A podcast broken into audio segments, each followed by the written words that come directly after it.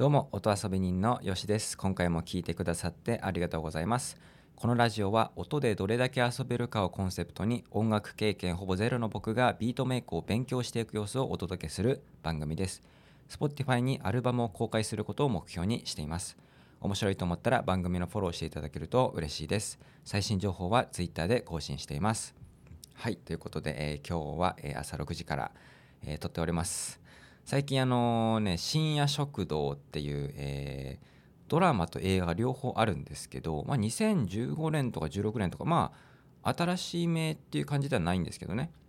あの見てましてね。いやいいですよね。あのネットフリでねドラマがあってそっから僕入ってってで映画版があるんだって知って今ね映画のね最初のやつなんか深夜食堂っていうのがあってその後に続深夜食堂っていうのがあるんでまだね2個目は見てないんですけどまあなんだろう孤独のグルメと同じような系統なのかなと思ったらね結構なんかスナックっていうかまあ食堂なんですけど深夜しかね、えー、やってない食堂っていうことでそこでなんかいろんな人が出会っていろんな物語が生まれていくみたいなね。であのまあちょっとこう美味しそうな料理も出たりとかしていいですね、えー、こういうのはね結構ね好きなので最近ねこの深夜食堂見てます。はい。で今日はですねえー、まあ一昨日から、えー、バッドガイの耳コピーをちょっと、えー、やって、まあ、分析的なことを喋ってきたので、まあ、今日は、えー、最後にまあ全体的なやってみての感想を話そうかなと思うんですけどもまあまずね 大変だったっていうのが一番ありますかね。その結構作業したので今まで僕その BGM 自分でねなんか好きに作ったりって何回かあるんですけどなんかねやっても合計しても23時間とか1時間ちょっとで作ったものとかもあるんですけど耳コピってやっぱりねああでもないこうでもないとかってやるんで合計多分56時間とか少なく見積もって56時間はやったんじゃないかなみたいなそんな感じなんでまあ楽しかったんですけど時間かかったわっていう感じですね。特にピアノあのドラムはなんかわかるんですよね。これはバスドラだとかあこれはスネアだとか、まあ、スネアもしくはクラップだとかあハイハット鳴ってるなとかなんかねドラムはどの音が鳴ってるのかっていうのはまあ耳でなんかわかるんですけどやっぱりねこのピアノ、まあ、キーボード音とかになってくると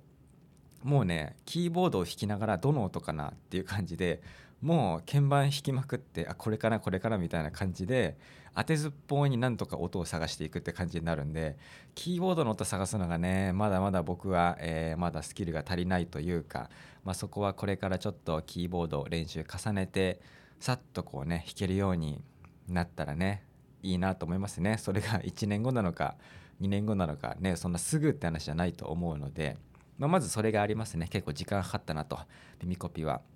はい、でまあ分析のなんだなんだろうこの僕がまああの前編と後編に分けて分析を僕なりにしたんですけどなんかね多分もっといろいろあるとは思います。うんまあ、それは昨日の収録でも話したんですけど、まあ、僕がこれからえっ、とまあ、ビートメイク練習していく中でまた、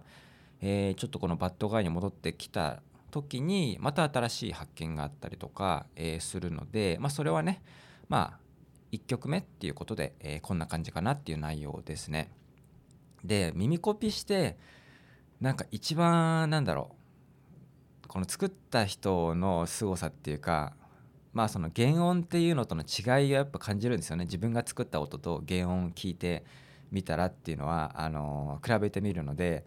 でちょっと前にミキシングとマスタリングって何が違うのっていう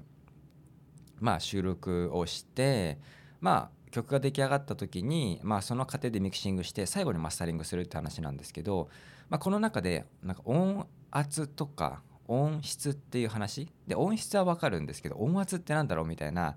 えー、ことを言ったんですよね。でまあそれに関しては僕はいまだにはっきりとは分かんないんですけどただ自分の音をまあ、自分が作ったビートと原音このバッドガイと比べてみるとやっぱり迫力って全然違うしあこれが音圧の違いなのかとかっても思うしあと音質っていうのをとってもそのまあ今回パーッと僕が耳コピした音を流してもなんかバッドガイっぽくすごい聞こえはするんですけどやっぱり原音ってベースは違うしバスドラも違うしサビの時のベースの歪み方も全然違うしあとなんだろうこのクラップの音とかも多分ちょっとリバーブっていうかねエコーみたいなのかかってるんですけどそのかかり方もできるだけ頑張ってねエイブルトンにあるこの既存のエフェクトとかだけでやってはみたんですけど近づけてみたんですけど多分そこまで近くないとも思うしなんかやっぱりそこはまあ僕がねこの始めて1ヶ月の僕がさっとやって同じ音できちゃったらそれはそれで多分やっぱりこのプロが作ってるわけなのでそんなねあのすぐできる音っていうわけではないと思うんですけどやっぱりこう忠実に音をね作るっていうのは、えー、すごい難しいなって思いましたね。まあ、多分その使ってる機材とか、まあ、いろんなねソフトとかも関係してくるとは思うんですけどであとやっぱりその bad guy っていう曲をこの bad guy にしている要素って一番大きいのはやっぱビリー・アイリッシュの歌声ですよね。あのまあ、僕はそのボーカルを耳コピーはしないのでやっぱりこうボーカルなしのビートにはなるんですけどやっぱこうビリー・アイリッシュの声がまあ楽器ですよね。ビリー・アイリッシュの歌声も。なんかねこのささやき声なんか歌い方特徴的なんですよね。ビリー・アイリッシュって。まあささやき声の時もあるんですけどなんか太いっていうか迫力あるんですよね。で bad guy でもそのボーカルを左右に多分音重ねてるのかな、まあ、左と右にボーカルを振ってすごい臨場感出したりとかそういうこともしてるんで、まあ、そういうのも含めて「bad guy」という曲になっている。っていうことですよね。うん。まあシンプルだなとは思いました。あのバッドガイっていう曲はすごくシンプルで僕がまあ56時間とかね時間をかけましたけどこのビートメイク始めて1ヶ月弱とかでもこうなんとなくそれっぽい耳コピができたっていうのはまあすごいシンプルでまあ多分そぎおこ、あの、そぎ落としてるんだろうなといらない音とか。だからもしかしたら作ってる過程でもっと音いっぱいあったんだけどそれを減らしたりとかしてるのかもしれないですしなんかこのシンプルなんだけどかっこいいっていうのを思い出すのが僕高校時代にエレキギターにはまってたんですけど2年ぐらい。でその時に、まあ、結構ね僕はその弾き語りってよりかはリードギターの練習とか結構するのが好きだったんですよね。このなんか早弾きまではいかないんですけどそういうこうギターの弾き方練習をしていてで当時あの、まあ、最初はねあのグリーンデーの「アメリカン・イディオット」とか弾いてたんですけどだんだんこのリードギター弾くようになってオアシスのねあの、まあ、ソロギターとか弾くようになるんですけどオアシスのねあのリードギターとかねあの耳コピーするていうかこう弾くのはね全然難しくなあの難しくないんですよ。ただこれを作ったのがすごいなと、まあ、ノエル・ギャラがすごいなと思ったりとかしましたしあと他の例で言うとあのホワイト・ストライプスっていうバンドがあのセブン・ネーション・アーミーっていう曲を出してるんですけどこのね最初のフレーズもすごいシンプルなんですよ。あの弾けって言われたら全然多分弾けるっていうかまあ弾いてたんで弾くのはねすごい簡単なんだけどめちゃくちゃかっこいいんですよね。このセブンネーションアーミーの冒頭とか。だからなんかやっぱ真似するのは簡単だけどただそれを作ったのがすごいなっていうのはね改めて思って。でバッドガイも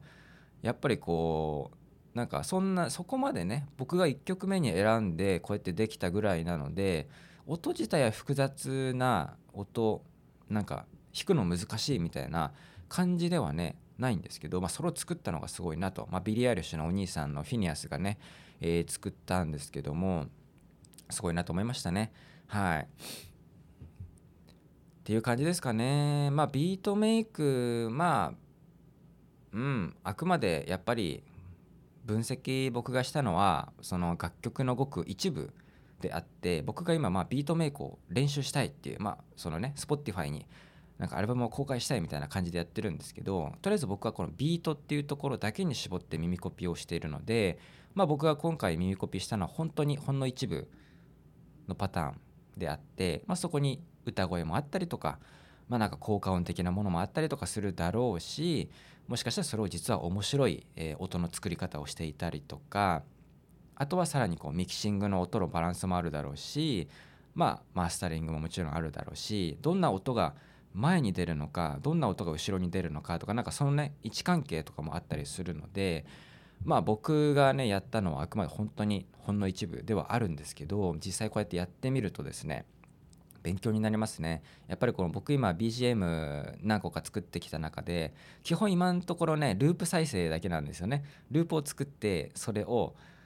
あのただこう繰り返し流したりとかまあちょっとねあの歌みたいな構成にしてになんか2分ぐらいの長さにしたりはしてるんですけどこうやって曲を耳コピすると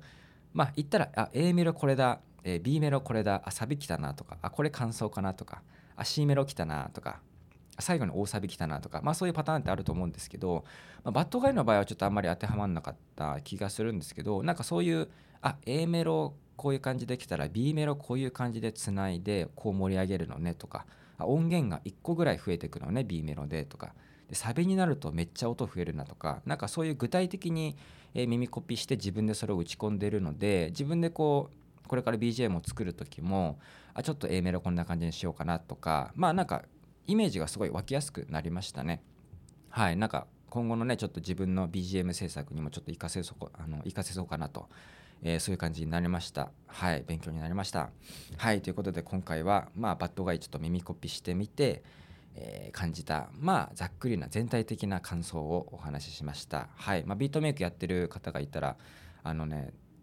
曲選ぶのも大変なんですけどそのめっちゃやっぱり曲選ぶのを見せるとめっちゃ難しかったりするのでまあなんかここの曲ピアノめっちゃむずいわっていう感じだったらドラムだけにするとか、まあ、自分ができる範囲でっていう感じにはなると思うんですけどあのビートメイクもしね僕と同じようなレベル最近始めたばっかりですっていう方がいらっしゃったら結構ね耳コピするとねめちゃくちゃ勉強になるんで、まあ、毎日少しずつとかでもいいと思うんですけどやってみるとね楽しいし自分の好きな曲を自分で作ってるみたいな感じになるんで結構楽しいのでやってみることをおすすめします。ちょっと僕はまた次の曲何しようかなっていう感じで今探してる最中なんですけど